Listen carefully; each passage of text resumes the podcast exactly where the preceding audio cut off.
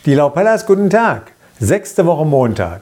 Ich wünsche Ihnen, dass Sie heute zu sich sagen können, ich kann und will mein Leben nicht nach anderen ausrichten, denn erstens kann ich es sowieso nicht jedem recht machen und zweitens bin ich auf der Erde, um für mich selbst herauszufinden, wo meine goldene Mitte ist und wie mein Leben am besten funktioniert. Es ist für mich wichtig zu begreifen, dass jeder das Recht hat, so zu denken, wie er will. Denn seine Gedanken wirken zuerst auf ihn selbst. Und es liegt einzig und allein an mir, ob ich mir diese Gedanken anziehe oder nicht.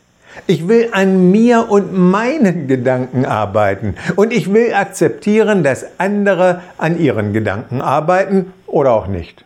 Nur das wird mir Freiheit und Freiraum für mein eigenes Leben schaffen.